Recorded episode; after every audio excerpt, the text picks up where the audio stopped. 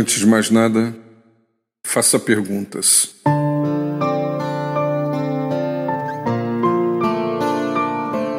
É certo que cada um de nós tem algo a aprender a cada dia. Longe de estabelecer toda a verdade e considerar a si mesmo como proprietário do saber, homens e mulheres devem investir na permanente disposição para elaborar perguntas e buscar respostas. Muito do que somos é resultado de pesquisas constantes.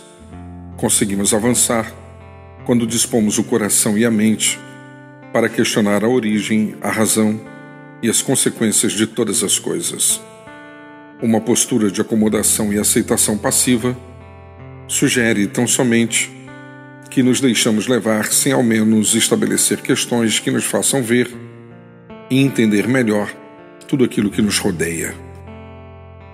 Quanto mais refletimos, maior é a possibilidade de descobrirmos a força que possuímos para transformar tudo aquilo que destrói a manifestação da graça de Deus entre nós.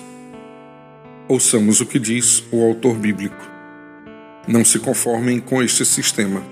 Antes, experimentem verdadeira transformação com a renovação de seus pensamentos.